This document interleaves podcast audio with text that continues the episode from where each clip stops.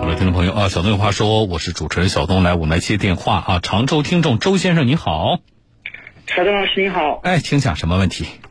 哦，呃，我老婆，我老婆就是在今年二零二二年八月份，在家人不知情的情况下，租了三个店铺，其中有两个是七十多平，有一个嗯大概是两百多平。他租下来干嘛用啊？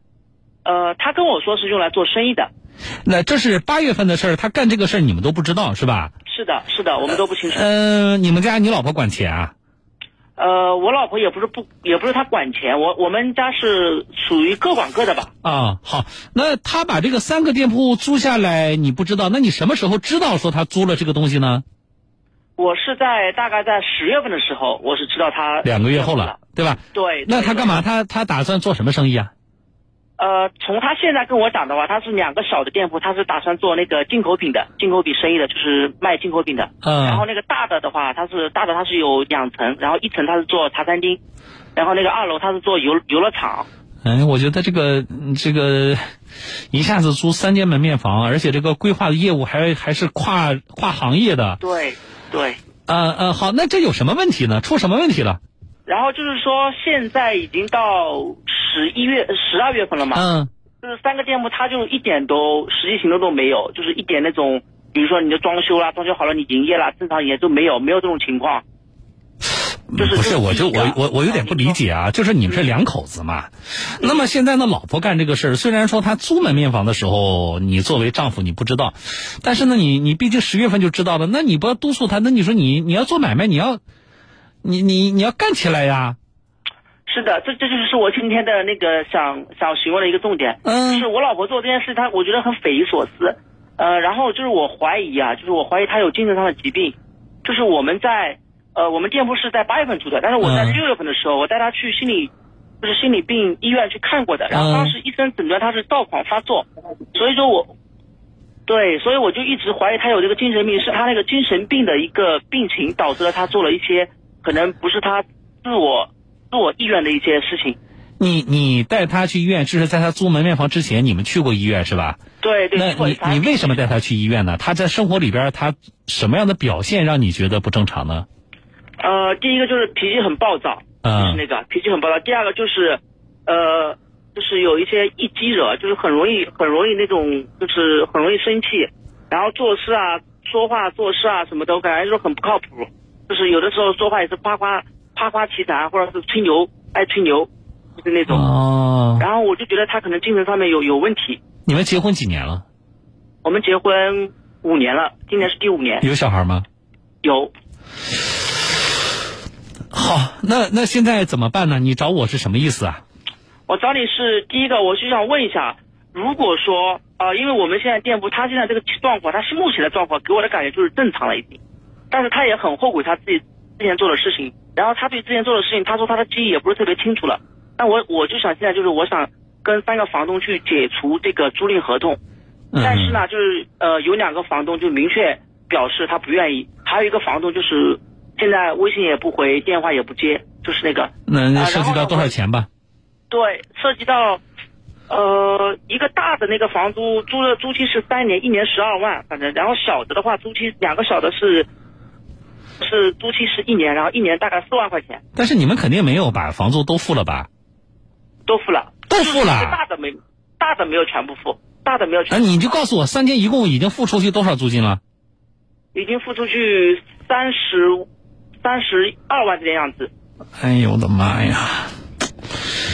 人家那房东就不同意退是吧？对，两个小的是不同意退，对的。那你们确实是违约方啊！你老婆当时说你你带她去看病，医生说可能是狂躁症，那是那那是什么医生？就是口头说的，还是说写在病历上的？写在病历上的。确诊吗？还是疑似啊？呃，他他写的是病历诊断，写的是躁狂发作。躁狂发作是吧？但是躁狂发作和你这个你老婆，嗯嗯，去去送门面房是不是因为这个？这个怎么证明啊？对，所以说我想进他对他进行那个司法鉴定，精神病的司法鉴定。所以我的第一个问题就是，他因为他现在这个情况已经已经好转了，就是说我现在带他去进行司法鉴定，能不能鉴定过去他有这个病？那这我没法鉴定啊！那怎么鉴定他过去是不是有这个病啊？啊，其实其实他他他租了三个店铺，其实还有一件事情，我也觉得嗯很不可思议。嗯他还有一件事情，就是在九月份的时候，也在我们家人不知情的情况下，他自己嗯买了一套房子。哎，我的天哪！嗯，付了多少钱吧？直接说吧。买房子付了多少钱？买房付了两成，付了二十三万。付了二十三万。那么你你那你现在是什么意思呢？就是这个房子不想要，想退，对吧？我这么理解呃，是的，是的。啊。那开发商不同意呗？啊，对的，是的，是的。那肯定不同意啊！你那肯定不同意。哎，我要是开发商，我也觉得，你说的是不是真的？你是不是现在你交了首付，然后你现在不想买的，然后把你老婆搬出来说你老婆有神经病，然后呢打算退？我是我，我觉得很正常的，我会往这个方面想。对的，对的。所所以的话，我我其实今今天那个电话过来咨询，主要就是进咨询他那个精神病的情况，就是说我、嗯我想带他去进行司法鉴定，嗯是还是第一个问题，就是我我的司法鉴定能不能鉴定他？嗯，就是我明白我明白，就是说，啊如果能证明的话，我们谈也好，或者是说呃去打官司也好，也算是有对吧？否则的话，你你你什么都没有的话，你怎么去？你就是你就是违约方嘛。是的，啊还还有一个问题，还有一个问题就是说，如果最后司法鉴定不成功，那我们租的那个三个店铺，嗯我想问一下，我们能不能单方面的去解约？嗯如果对方不同意解约，我们能不能单方面的去解约？好好我知道但我们愿意赔偿嗯相应的那个违约金。嗯，好，我知道。来，我给你找个权威的律师，好不好？啊，好的你听听律师怎么说啊？来，听众朋友，这个事儿呢，大概大家也听清楚了。关键是我们来听一下律师怎么说，好不好啊？呃，我们来连线的是江苏苏博律师事务所的主任吴波律师。吴律师你好，啊，你好，吴律师啊，他的第一个问题就是，他说，他描述说他老婆现在啊，按他观察说情况，那就是指精神情况，说现在已经正常了，但是他想去鉴定什么呢？八月份和九月份，他老婆去租商铺去买房子的时候，那时候是不是处在精神疾病发作的期间？这个有办法吗？啊，这个只能申请鉴定，有可能是可以鉴定出来，因为他鉴定他不是呃鉴定有是否发作，是鉴定那时候他是否有呃民事行为能力，是否有完全的民事行为能力。那么有可能他这个叫我还听了一下叫嗯暴躁症是吧？嗯是能一个持续一段时间，根据他这个行为，他当时发作的时候是否有完全的民事行为能力？如果鉴定出来是没有的话，那么很可能结论就是他是限制民事行为能力。那么呃，因为我不知道他在哪里啊，嗯在在南京的话，他在常州做。啊啊，南京的话，这个脑科医院能做，他是根据以往的这个病史，还有嗯他应该是拍片子的吧？嗯不知道有没有拍片子？呃，根据这个影像资料来确定他当时在那段时间是否可能是呃限制行为能民事行哦那就是还真是可以做的，尽管时间已经过去了，但是可以做，是吧？对对，可以做，理论可以做，但是能不能做得出来，它什么样的结果，这个要看具体的医学上怎么说。那那我们我们做个假设吧，吴律师做出来了，就是说结果说确实他那个那个期间啊，啊、他确实是精神上有些问题，而且在在发病的那个期间啊，那怎么办？他凭这个东西，他接下来怎么办呢？他要退租，还想把买那套房子退掉？呃，如果他是就是限制民事行为能力的话，嗯那么买房子、租房子这些都是我认为跟限制民事行为能力是不相匹配的，和他民事行为能力是不相匹配的。嗯那么，呃，可以拿了这个去找开发商或者找原来的这个产权人，嗯呃，去去退房或者退租，嗯这是可以的。嗯，那如果说呃有一方不同意，那只有到法院起诉了。呃，但是有这个东西之后呢，去起诉的话，获得法院支持的可能性就很大了吧？哎，对，很大，对。啊，但是另一种结果没呃鉴定了，呃，就是没法认定了，那怎么办？没法认定，那他就不能，那就就是他刚才这个听众的最后一个问题，就是他那就是违法解除的问题。嗯，那么，那违法解除也可以解除，但是你承担违约责任嘛，违约责任是吧？那就看合同怎么约定的了，是吧？对对，好了好了，相当于单是单方解除吧。单方解除。对，周先生，你还有什么问题？呃，我我想问一下律师，就是说我们呃有三份租赁合同，其中有两份就是已经注明就是违约金是一个月，他那个违约责任已经写了，但是还有一份大的那个他没有写那个违约责任，就是他没有写，如果说我违约，我应该赔偿他多少？那这种情况下，如果我违约，，他的实际？损失是这样的，违约双方对双方约定的违约责任，实际损失由这个守约方来举证，他的实际损失是多少钱？嗯，那就是说，人家那个房东说，因为你解除了我这个，我这个，比如说我几个月租不出去还是怎么样，我的损失是多少钱？是他可以提，对吧？对他可以提，嗯，听明白了吧？他提出他提出来以后，他要举证嘛，哎，呃，但是这个过程呢，重要还是一个协商的过程，我觉得这个对对吧？对。你你拿回去跟家人也商量一下，好不好？你老婆如果说现在按你说也正常的话，你跟她也说一说，律师是这么说，你们商量个对策。然后这个鉴定呢，那么呃，按照吴律师说的话，那么有可能鉴定出来，这个鉴定还是可以做的。你们问问常州有没有这样的机构，实在不行的话，就到南京脑科医院，好的，好不好？好的，啊的啊，关键是把你老婆照顾好，呃，花了多少钱是小事情，把她人照顾好啊。对的，对的，对的。哎哎，好，再见啊，吴律师，我听你咳嗽了，你注意身体啊。好的，谢谢，谢谢。哎，好，再见啊！哎，好好好，再见啊！哎，我们的律师也咳嗽了啊。好，呃，关于这案例的分析，我们不重复了。那么我们共同学习啊，这个是怎么说呢？很个案了啊，呃，现实生活当中不那么常见。啊，但是我是觉得法律问题啊，就是涉及到退租啊、退房的法律问题，其实不复杂。不复杂，那你承担违约责任就是了，对不对？你该做的鉴定做就是了。我倒是觉得这个案例里真正让大应该引起关注的，我一直说从开始他打电话跟我描述，我就很疑惑，就是夫妻之间的这种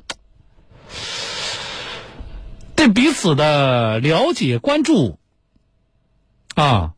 那从这个案例里边，我是有一些诧异的啊。对方动用了这么多钱，这是一方面；另外一方面就是对方的精神状况啊出了问题，而且在长达这你看前后几个月的时间里边啊，让事情发展到今天这一步啊，我是觉得我还是有点意外的吧。啊，我们还是要不管在什么样的情况下，对于家庭成员之间的这种关注关爱啊，包括我在节目当中一直说的，家里边只要动钱。啊，家庭成员之间彼此之间都要知道啊，就这个事情，大家大家要做起来。我上次跟大家说，我说根据你们自己的家庭情况，你们这你们每个家庭大家商量一个，比如说啊，我们家，我们我们定个标准三千啊，我们家经济条件好一点，我们家定个标准是八千。那么就是说，家庭成员在花三千块钱或八千块钱以下的时候，你自己有有支配权，你不要通知你你你爱人或者你父母啊。但是我们做过约定，不管什么事情，只要超过这个标准，超过了八千块钱，还是超过了呃三千块钱这个标准啊，大家商议的这个标准，那么就要告知家庭成员，而而且是在这个钱花出去之前要告知家庭成员，啊，这个事情一定要做。很多的，我说这个事情如果每个家庭都能做起来，那么至少像出现这样的情况，或者是什么呢？或者是更多的，我们原来说这个是针对什么电信诈骗嘛？啊，那可能会起到一定的防范的作用，好不好？好了啊，这事儿说到这，呃，刚才我说我们这个吴律师也咳嗽了啊，我们其他听众朋友也注意呀。然后呢，我借这个说一个事儿是什么呢？就是这两天一直有人问，前段时间啊，通过我们节目在荔枝云集买的那个那个那个叫什么蟹黄酱，还有昨天好多听众朋友下单的燕窝和口红，这些听众朋友大家都要注意了。大部分的听众朋友啊，你应该会稍微慢一点儿，比如说晚个一两天，但是都能够正常收到货。少部分的听众朋友，你可能晚的不是一两天啊，大家稍微耐心等待，并且给予一定程度的理解。为什么会这样？因为快递员阳了嘛。啊，我今天也看到有有媒体报道说，有的地方就整个的这个城市的快递网络啊，基本上都停滞了。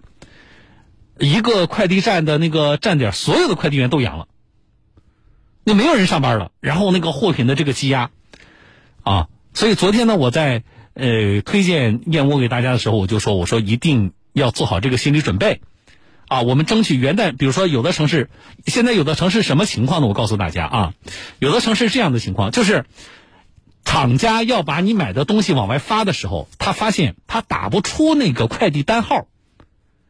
为什么打不出快递单号呢？你所在的那个城市，或者是有的时候会具体到你所在的那个街道，那个快递点现在处在这个不营业的状态，他就打不出那个快递单号，打不出快递单号，他就没办法把这个货发出去。那就证明什么呢？你们家旁边那个快递点的快递员都阳了啊！而且这个情况不是江苏，不仅仅是江苏。啊，我们现在看，昨天我说河南，河南比我说江苏还比较好啊，因为大部分地区物流就是慢一点嘛，啊，就是慢一点，但是还能走。昨天节目里说的河南，啊，你现在是往河南寄东西根本寄不出去，然后你买的东西如果是发货的地是河南的话，你也现在也收不着，啊，所以我们广而告之一下，请过去的这段时间啊听我们节目。购买了一些，特别有些听众朋友是为了备年货的啊，那么再等等，好不好啊？我们希望呃比以往，因为大部分听众朋友啊，现在我们了解都已经发出去了，好多听众也给我返图，都已经收到了。可是还是有少部分听众朋友啊，这个快递在路上，或者说看那个物流信息已经到了哪个点了，哎就不动了啊，那就证明那个点的工作人员可能现在都在家休息呢。啊，可能都感染了，所以这个大家不要急，不着急，好不好？好，说一种极端的情况啊，小东。那么我买的这个东西已经过了半个月了，我本来备年货也到年底了，我最终也没有收到，那怎么办？我们保证一点，就是通过我们节目，通过我们直播节目，呃，主持人的推荐，然后你购买的东西，如果最终你没有收到这个东西，或因为路途的时间啊比较长，你收到这个东西之后，这个东西已经变质了、损害、损坏了。我们做一点承诺，好不好？就是最终不会让大家有损失的。如果它损坏了、它丢件了，或者不管不不明原因的你没有收到，那么我们将会督促各个平台全额的退还你当时的购物款。啊，你当时花了多少钱买的？那么我们一分不少的就退给大家。好不好？所以这个我先做一个承诺，各位把心放在肚子里，不要急，不要急。只不过我们共同要面对现在这个情况，就是快递可能会变得特别慢，就不是快递了，特别慢。现在，所以呢，而且你们每一个人呢，可能那个进程还不一样，有的人呢慢两天，有的人可能会慢五天，啊，大家稍作等待，给予一定程度的理解，好不好？好，这个事儿啊。说到了这个，有人咳嗽，我就把这个事情一起说一下啊。好了，来，这里是小东有话说，我是主持人小邓，几条广告，稍后回来。